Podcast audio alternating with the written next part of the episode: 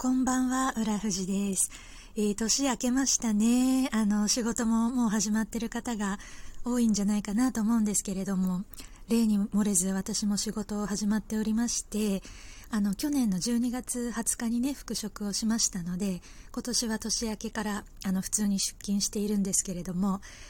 なんとかやっております。なんとか命つないでおります。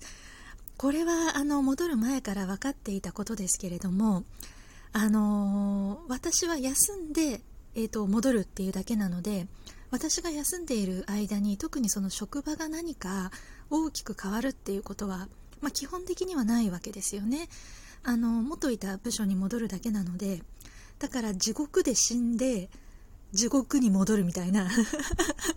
真靴真靴は真靴だったっていう分かってはいたんですけど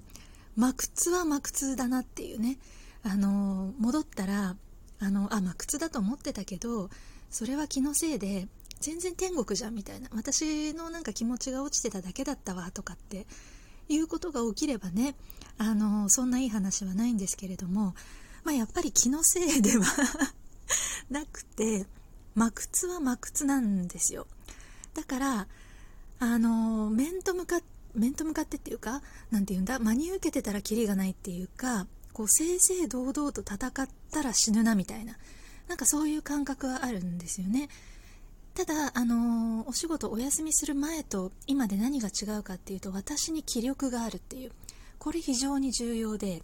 真靴の中であのいろんなことをこう受け流しながら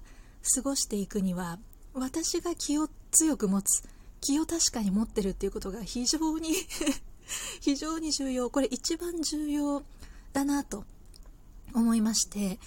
なので今はねあのお休み明けなので気力満タンっていうところなんですけれどもこれをあの、ま靴の渦に飲まれて多分気を抜くとどんどんなくなっていってしまう。また気力がなくなってマイナス思考になって八方塞がりになってってなってしまうのでそこをしっかりあのそうならないように気を強く持つという。それをスローガンにいきたいなと思います。なんかあの心配なこととか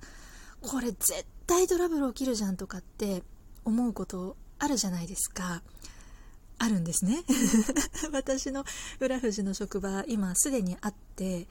もう復帰早々あのー、これ絶対やばいよなとかこのまま行ったらまた変なことに巻き込まれるぞみたいな予感とか直感その経験から来る直感みたいなのってあるじゃないですか。なんでもういかに最初にこうそれを避けるかですよね。あのそうならないように、まあ、打てる手は打っておくっていうかできるだけその自分で抱えないように多くの人を巻き込んでおいたりとかまあ、最悪もうどうしても避けられなくてそのこうトラブルが起きてしまったとしてもあの最初に言っておけば私こういうトラブル起きる気がしててとても心配だからこういう風にしたいっていうことを最初に言っとけば私の意見が通らなくて結局トラブルが起きたってなっても確かにあの時浦富士さん言ってたもんねってなるじゃないですか。とかね。とかなんかまあいろんな具体策があるとは思うんですけどそうやってなんかあの荒波に飲まれないように本当に気を強く持って過ごしていこうっていうふうに思いました。なのでねその気を強く持つ方法っていろいろあると思うんですけどあの自分で唱えるとかでも 別にいいんですけどなんかあの単純に美味しいものを食べるとかあの本当に自分が心からワクワクするものを買うとかね。あのそういうのってなんだろうなこう考えをそらすとかあの一時その仕事のことを忘れるためとかではなくてその仕事というま靴に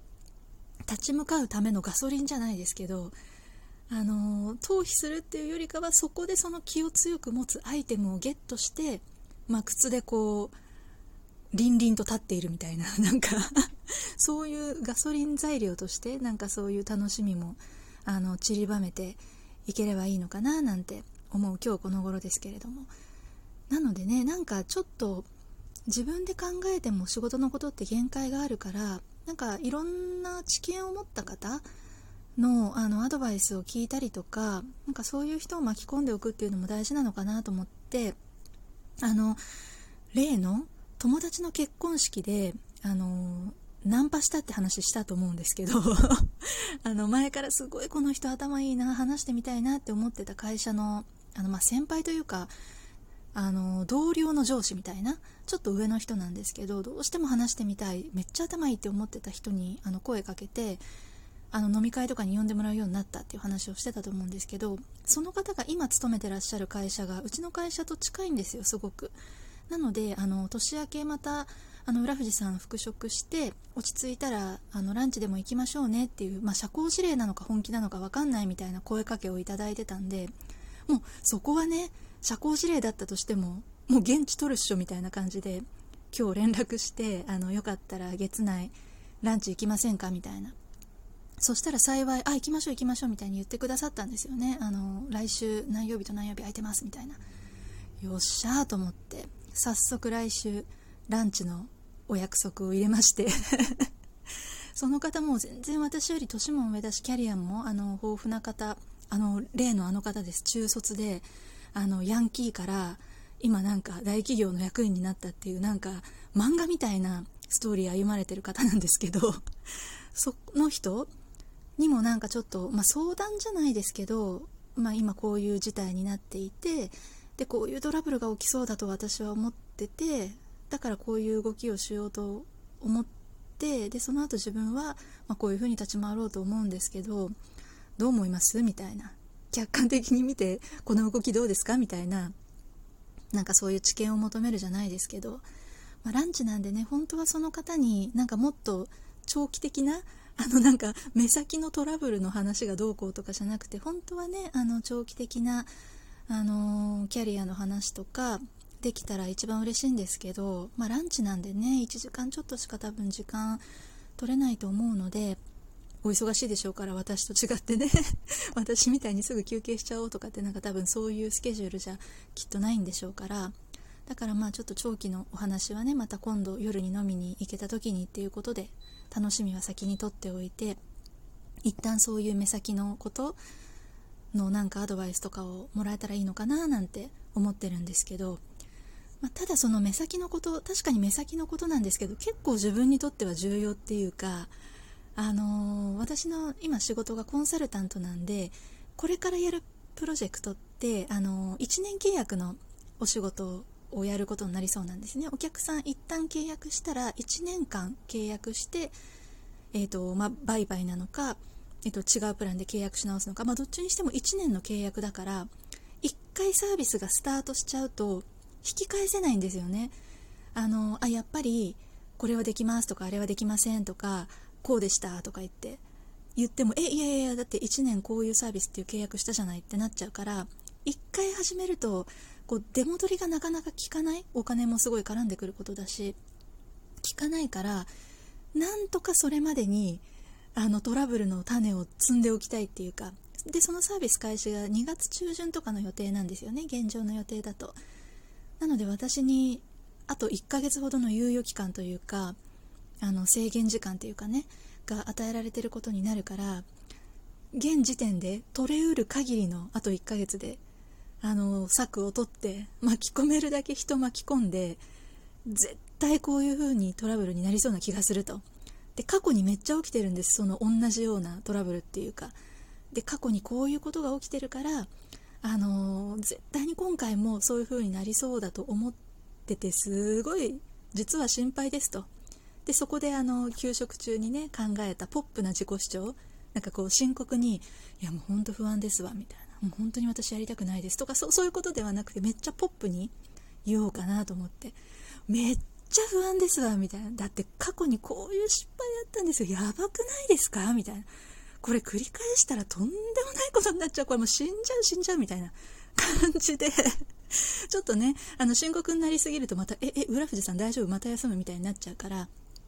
ポップにポップなんだけどでもちゃんと言うところは言うみたいな。だから私こういう風にやりたいんですけれどもやらせてくんないですか？みたいな。ここだけ線引きさせてほしいんですけどみたいな。そこのポップな自己主張っていうところをねあの頑張って気を強く 気を強く 気を確かに持ちながら2月の半ばまでチャレンジをしようと思いますので、えー、皆様祈ってください。どうぞ祈ってください。2月の中旬まであのうまくトラブルの種を浦富士が詰めるように、まあ、詰めた場合はぜひあのわーってあのネギとかを押していただいて でもし もし想定通りのトラブルが起きて浦富士が死んだ場合はどうしましょう。それもやっぱりネギとか押していただいてあの見守っていただけたら嬉しいかなと思います。ただやっぱりねここは前向きに行きたいし